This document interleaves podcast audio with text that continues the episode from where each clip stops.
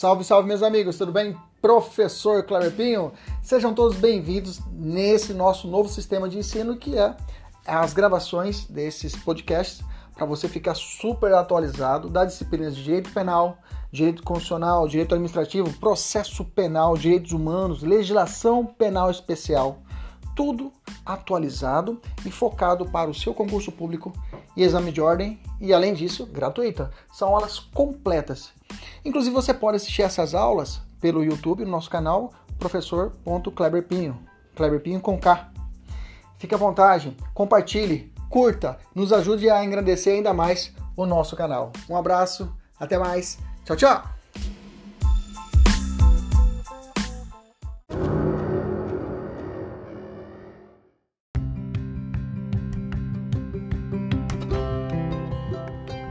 Quais são as diligências a serem realizadas pelo delegado de polícia para investigar um crime?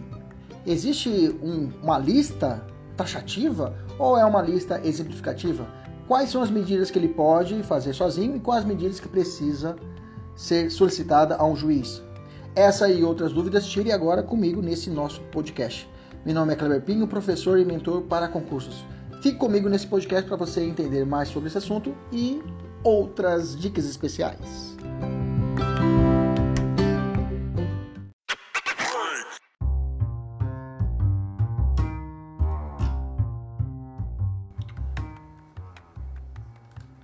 O artigo 6 7 13A e 13B do CPP, ele vai determinar as providências, né? determina as chamadas providências a serem tomadas pelo delegado de polícia, né? as providências investigatórias, né? que se mostram necessárias para a investigação criminal. Nesse caso, nesse contexto, opa, deixa eu só acertar aqui o meu cantinho que está passando aqui do limite. Bacana, beleza.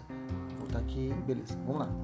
Então, nesse caso, é, é, essa lista, já adiantando, é um, não é uma lista taxativa, tá? É uma lista exemplificativa. O delegado ele tem a liberdade de realizar outras medidas investigatórias, não somente essas estabelecidas nesses artigos, tá beleza? Vamos começar já estudando item por item, inciso por inciso, começando pelo artigo 6 O artigo 6 fala assim: logo que tiver conhecimento da prática da infração penal, a autoridade deverá deverá, inciso 1, dirigir-se ao local providenciando para que não se altere é, o estado e a e conservação das coisas até a chegada dos peritos criminais. Aqui a providência é para a preservação do local do crime, né? É, então, nesse caso, inclusive, a, a, o Código Penal estabelece é, um crime para aquela pessoa que inova, inova né? muda o, é, é, o estado de lugar de coisa. Isso está no artigo 327. E além disso, hoje é crime de abuso de autoridade, né? A inovação também pela autoridade pública, mudar o local das coisas, né, para poder fugir de uma responsabilidade administrativa ou criminal até, que é o artigo 23 lá da Lei de Abuso de Autoridade. Fica atualizado quanto a isso, bacana? Então, nesse contexto, quais crimes que necessitam dessa primeira diligência, né? Então, para crimes que deixam vestígios, né? Vai ter que necessário a, a, é, a proteção no local do crime para crimes que deixam vestígios, também chamado de delictus facti permanentes, ou também chamado de crimes não transeuntes, tá? Crimes não transeuntes não transeuntes é aqueles que deixam vestígios, tá? Não transeuntes é o que deixam vestígios. Crimes transeuntes é aqueles que não, que, que não deixam vestígio. Crimes é esse não que quebra, né? Vou repetir. Crime não transeuntes deixa. Crimes transeuntes não deixa vestígios. Bacana? Também chamado também crimes materiais tais como estupro, homicídio, latrocínio e outros mais. Excepcionalmente, existe uma lei que só tem um artigo, a Lei 5.970 de 73, 5.970 de 73, no artigo 1 vai falar que, em caso de acidente de trânsito, a autoridade ou agente policial que primeiro tomar conhecimento do fato poderá autorizar, independentemente de exame local, a imediata remoção das pessoas que tenham sofrido lesão se estiverem no leito da via pública e prejudiquem o tráfego. Isso é pelo fato para é, é, não só para a segurança dos acidentes de terceiro, como também para a, boa fluidez do tráfego, do trânsito, né?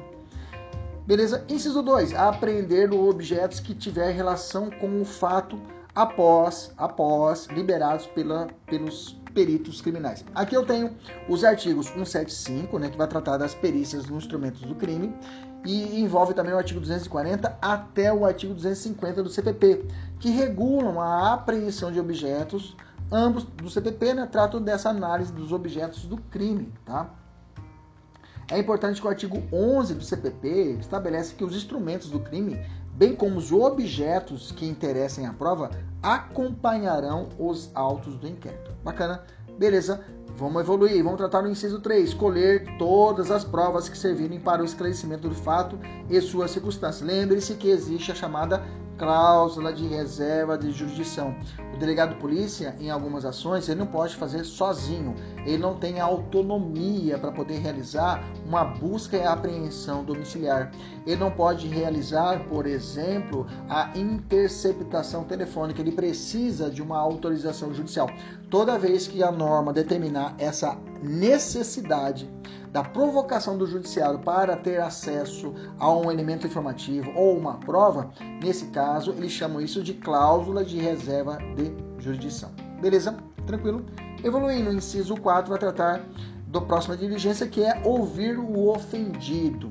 O inciso 5, ouvir o indiciado com observância do que é aplicável disposto no capítulo 3, título 7 deste livro, devendo o respectivo termo ser assinado por duas testemunhas que lhe tenham ouvido a leitura. Vamos entender. Ofendido é a vítima, ok? A de... Te pergunto, se a vítima for devidamente notificada e deixar de comparecer, ela pode ser conduzida coercitivamente? Sim. Bacana. O ofendido, ele pode, ele não foi intimado, ele pode ser conduzido coercitivamente? Não. Inclusive, isso é crime de abuso de autoridade, ok? Não pode. Bacana? ao ofendido, sim, se for devidamente notificado, o, o, o, o, o, indiciado também. Se ele for devidamente notificado, não compareceu, é, ele cagou para a notificação de comparecer à delegacia, aí é possível a condução coercitiva. Tanto para o ofendido como para o indiciado. Bacana? Mas tem que ter esse procedimento da negativa, da oportunidade de ele apresentar espontaneamente. Ok? Bacana? É, a oitiva do suspeito na fase inquérito deve observar o que é aplicado ao, à fase processual. Eu tenho que olhar para o processo penal, o delegado, e falar como é que é feito aí na justiça. Juiz, ah, é feito assim. Eu, eu vou olhar o artigo 185 até o artigo 196. Aí o delegado olha para o cidadão na delegacia e fala: Ó, oh, vou ter que aplicar para aplicar todas as regras lá do 185 para você aqui. Primeiro de tudo, eu tenho que assegurar a você o direito ao silêncio, né? O nemo tenetur si detegere, nemo tenentur si detegere, né? Que é o direito da pessoa não produzir prova contra si mesma. É uma das vertentes dessa presunção de inocência. Bacana? Pergunta, professor, caso o indiciado ele mente, ele fala que é Pedro e é Abreu, na verdade, porque ele estuprou ou ele matou um policial e ele fala que é outra pessoa, senão as pessoas vão matar ele. É para autodefesa, professor, ele tá mentindo. Ele comete crime sim, tá? Comete crime de falsa identidade, mesmo que seja para autodefesa. Essa é uma súmula do STJ, súmula 522. 522. Bacana. Beleza. Tranquilo. Vamos avançar. Então tem que ficar atento a essas premissas e pontos principais. Olha o ponto, outro ponto. Não é necessária a presença do advogado, tá? Ou defensor público durante a oitiva do investigado. Mas, porém, contudo, entretanto, todavia, se caso ele pleitear a presença do advogado, o delegado ele não pode continuar na oitiva e terá que é, intimar, terá que notificar, terá que avisar, terá que comunicar o defensor dele, sob pena de, de responsabilidade criminal por crime de abuso de autoridade no inciso 2 do artigo 15, que fala assim: é, será é, o, o, o, a cabeça do 15 fala assim, né? Constranger a, de, a depor sob ameaça de prisão pessoa que, em razão da função, ministério, ofício ou profissão, deva guardar segredo ou resguardar sigilo. Pena: detenção de 1 um a 4 anos. Lembra que crime de, a lei de abuso de autoridade não tem reclusão, só detenção. Parágrafo único. Incorre na mesma pena quem prossegue com o interrogatório 1. Um, da pessoa que tenha decidido exercer o direito do silêncio. 2. De pessoa que tenha optado por ser assistida por advogado ou defensor público sem a presença do seu patrono. beleza? Inclusive, comete o crime de abuso de autoridade, ó tanto de crime de abuso de autoridade do delegado, né? Crime, você tem que ficar atento a essas tipificações, tá? Que isso ajuda muito nas questões dissertativas, tá? Inclusive comete crime de abuso de autoridade a submissão do preso a interrogatório policial durante o período de repouso noturno, tá? Isso quem fala é o artigo 18, né? Da lei de abuso de autoridade. Tem exceção, salvo se for capturado em flagrante delito ou se devidamente assistido, se, se, se ele devidamente assistido por advogado, consentir, advogado defensor consentir em prestar declarações, tá? Artigo 18 da lei de abuso de autoridade que trata disso. E, o, e outro ponto importante, o responsável por interrogatório em sede de procedimento investigatório de infração, de infração penal, ele deve se identificar. Isso já estava na Constituição e agora é crime de abuso de autoridade, de abuso de autoridade, se ele assim ou não fazer. Okay? Se ele não fazer, ele vai cometer o crime de abuso de autoridade. Diz assim o artigo 16: deixar de identificar-se ou identificar-se falsamente ao preso por ocasião de sua captura, ou quando deva fazê-lo durante sua detenção ou prisão. Pena: detenção de seis meses a dois anos Parágrafo único. Incorre na mesma pena quem, como responsável por interrogatório em sede de procedimento investigatório de infração penal, deixa identificar-se ao preso ou atribuir-se atribui a si mesmo falsa identidade, cargo ou função. Bacana. Beleza. Avançamos. Vamos falar a respeito do inciso 6 do artigo 6 que é o procedimento de reconhecimento de pessoas e coisas e acariações. Primeiro de tudo, como se dá o reconhecimento de pessoas? Eu tenho que olhar lá para o código, lá para a fase judicial e o que é aplicado lá, o delegado tem que aplicar aqui na fase de inquérito. O 226 fala assim: quando houver necessidade de fazer o reconhecimento de pessoa, proceder-se-á da seguinte forma: Primeiro, a pessoa que tiver a fazer o reconhecimento será convidada a descrever a pessoa que deva ser reconhecida. Dois, a pessoa cujo reconhecimento se pretender será colocada, se possível, se possível, ao lado de outras que com ela tiverem qualquer semelhança, convidando-se quem tiver de fazer o reconhecimento a apontá-la. 3. Se houver razão para recear que a pessoa chamada para o reconhecimento for por efeito de intimidação ou outra influência, não diga a verdade em face da pessoa que deva ser reconhecida, a autoridade providenciará para que esta não veja aquela. 4. Do ato de reconhecimento lavar-se-á auto pormenorizado subscrito pela autoridade, pela pessoa chamada para proceder ao reconhecimento e por duas testemunhas presenciais. Parágrafo único. Do disposto no inciso 3 desse artigo não terá aplicação na fase de instrução criminal ou em plenário de julgamento. Bacana. Beleza? Então a pergunta é, professor, esse 226, essa sequência que o senhor acabou de ler para nós, é uma sequência obrigatória? Se o delegado não o fizer ou o juiz não fizer na justiça, é nulo? Gente, o entendimento atual do STJ é que o, essa lista, é, é, o 226, ele é uma mera recomendação legal. Ele não gera nenhuma nulidade caso o delegado de polícia ou o juiz não seguir essa, esse rito. Bem que é muito criticado pela doutrina defensoral a respeito desse posicionamento do STJ, né? Que, que poxa, então para que, que existiu o 226? Para que existe esse reconhecimento, né? Bacana? Beleza? Tranquilo. O reconhecimento fotográfico recentemente também foi, foi, foi, foi analisado pelo STJ. Em dezembro de 2020, o STJ analisou o reconhecimento de pessoa presencialmente ou por fotografia realizado no inquérito policial. E aí ele disse que será apenas apto para identificar o réu e fixar a autoria do crime quando observada as formalidades que é mera recomendação do 226 e quando corroborado por outras provas colhidas na fase judicial sobre o crime contraditório e ampla defesa. Ou seja, o reconhecimento fotográfico ele tem uma função relativa.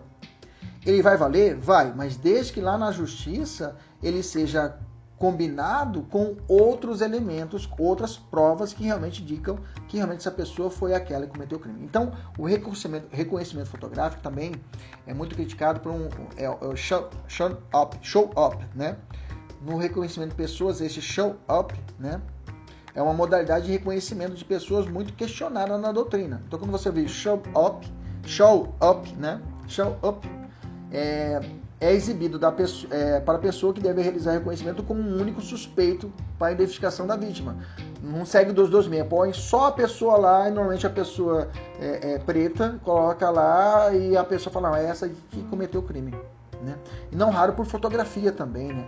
E sob a influência prévia do investigador, diligência, é bastante usada aqui no Brasil. Então, o show up para reconhecimento é essa, essa, essa esse procedimento de reconhecimento é, realizado de, sem utilização das formalidades legais, ou colocando uma só pessoa para ser exibida, ou através do reconhecimento fotográfico que é precário, como disse o STJ.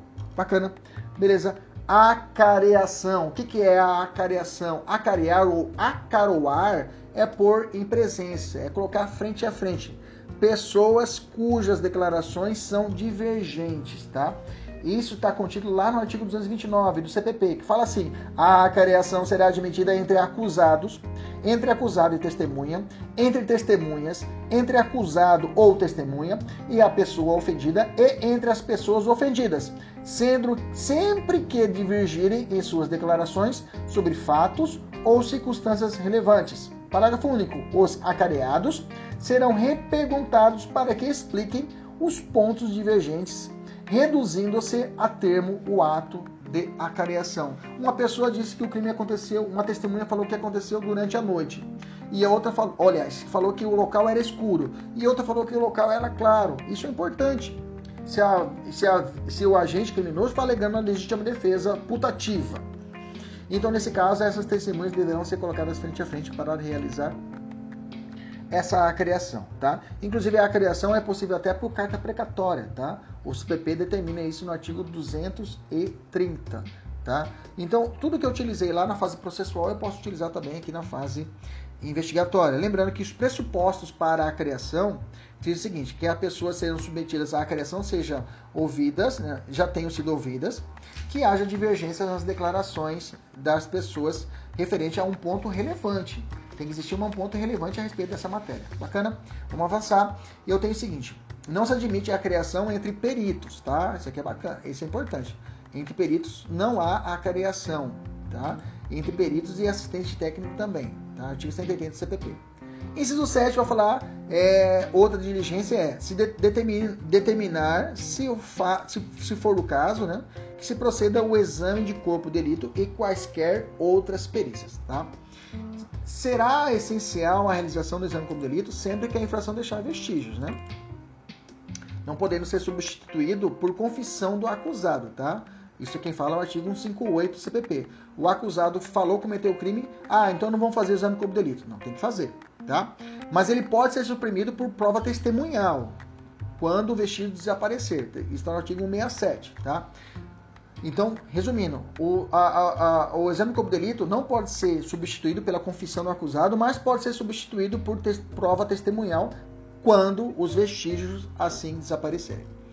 É, o ofendido pode requerer perícia? Pode, pode requerer perícias, pode requerer outras, outros exames. O delegado pode negar? Pode. Mas se a vítima ou o ofendido requerer um exame como delito, o delegado é obrigado a realizar. É obrigado. O artigo 184 é muito claro, ele reza assim o CPP, fala assim: salvo o caso de exame de corpo de delito, o juiz ou a autoridade policial negará a perícia requerida pelas partes quando não for necessária ao esclarecimento da verdade. Bacana, fique atento a isso. A perícia pode ser realizada por perito papil... papiloscopista pode ser considerada prova ilícita e deve ser excluída do processo? Olha só, a perícia realizada por perito papilo, papiloscopista pode ser considerada prova ilícita e deve ser excluída do processo. Vamos entender isso aqui. O Supremo entendeu que a perícia realizada pelo perito papiloscopista não é tida como prova ilícita, ok? Vou até fazer uma pergunta aqui. A perícia realizada por período papiloscopista pode ser considerada prova ilícita e deve ser excluída do processo? A resposta é não, tá? Não. Conforme o entendimento do STF. Qual é o entendimento? Em 2019, julgado pelo ministro Barroso, tá? Então, Lembrando que essa agora há a existência da chamada cadeia de custódia. Tá falando em perícia, lembra do cadeia de custódia. A cadeia de custódia está contida no artigo 158A até 158F. Né?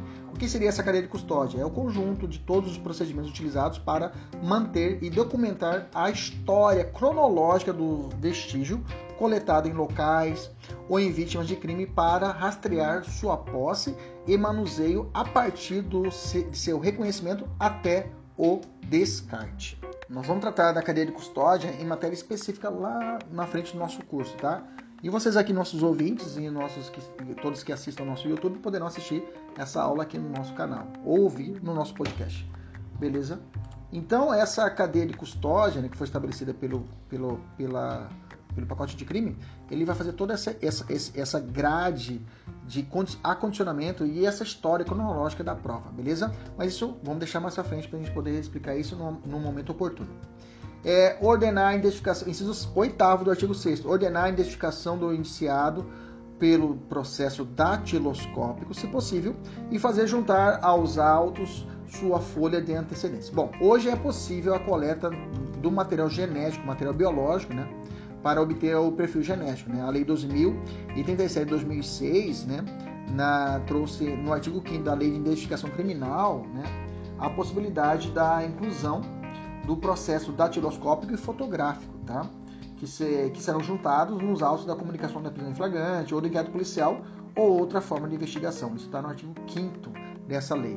E além disso, é importante ressaltar que, inclusive, a lei de execuções penais, né, com a alteração da lei 12.654 de 2012, é, estabeleceu no artigo 9A a possibilidade da identificação do perfil genético na fase da execução da, da, da execução da pena, tá? Execução da pena, punindo inclusive com falta grave, punindo inclusive com falta grave, caso o apenado recuse acolher o perfil genético, tá?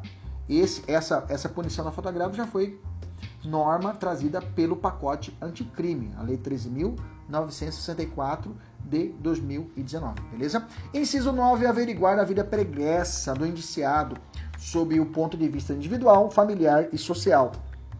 Sua condição econômica, sua atitude e estado de ânimo antes e depois do crime, e durante ele quaisquer outros elementos que contribuírem para a apreciação de sua seu temperamento e caráter. De todas as, as os incisos do artigo 6 que nós estamos estudando, esse é o único inciso que a, a doutrina entende que teria um caráter subjetivo do delegado a respeito do, do, do, do fato criminoso em si. Tá?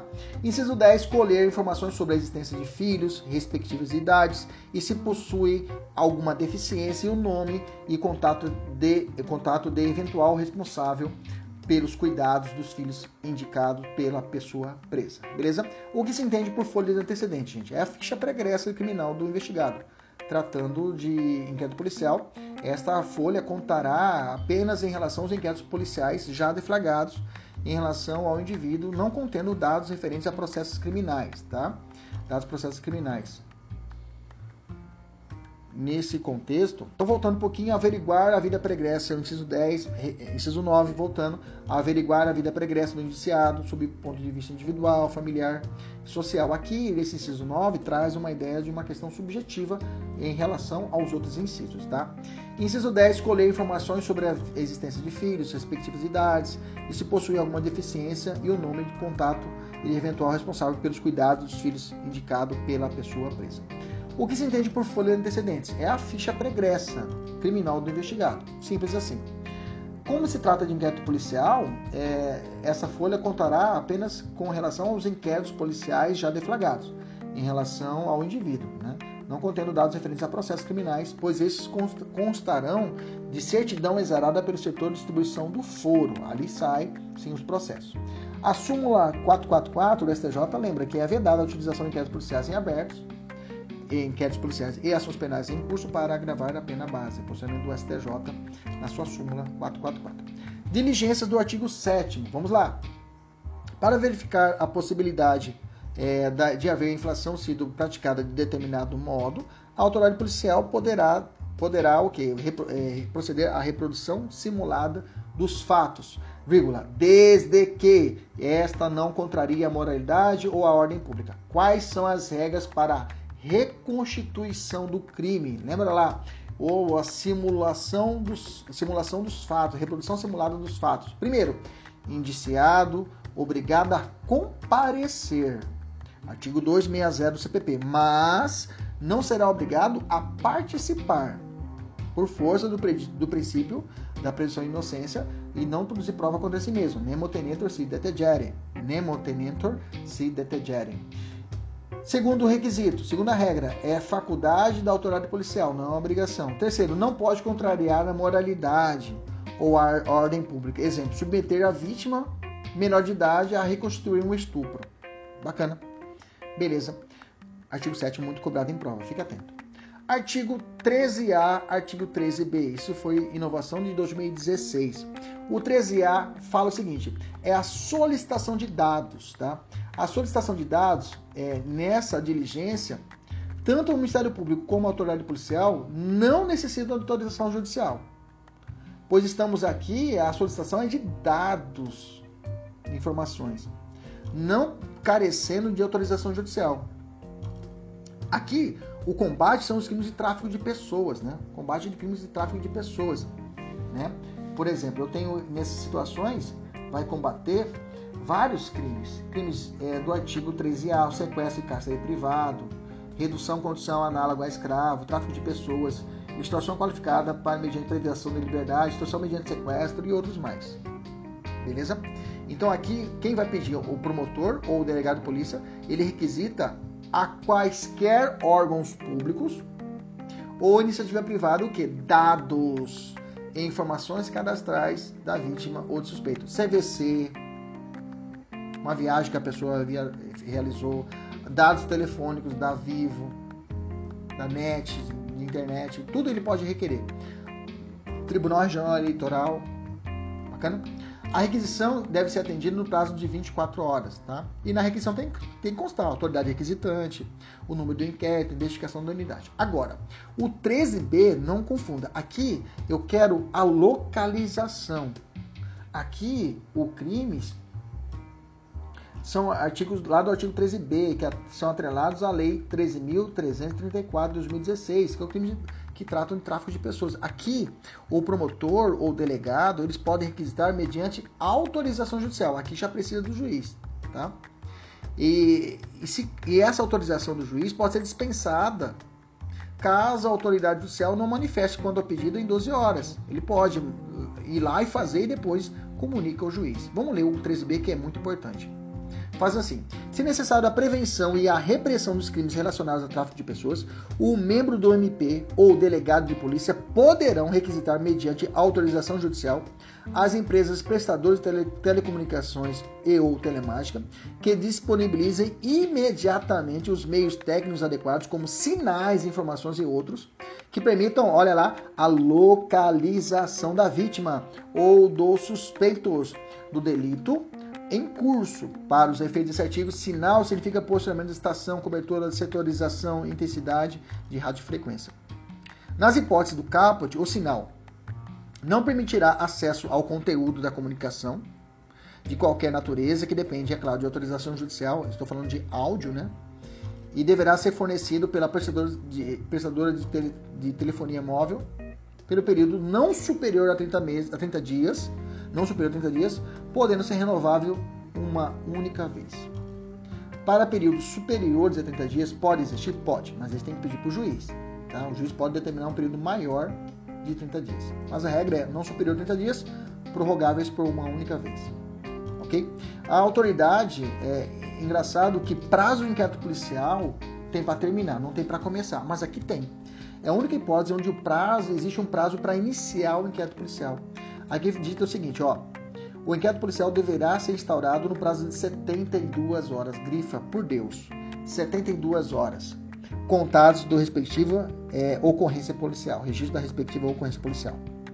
Parágrafo 2 Não havendo manifestação judicial no prazo de 12 horas do juiz, né, a autoridade poderá realizar o ato e comunicar de forma imediata a ação realizada por ele. Então ele pode ir lá e falar: olha, vivo, está demorando muito, pedi já 12 horas para o juiz, o juiz não manifestou, já estou querendo a localização.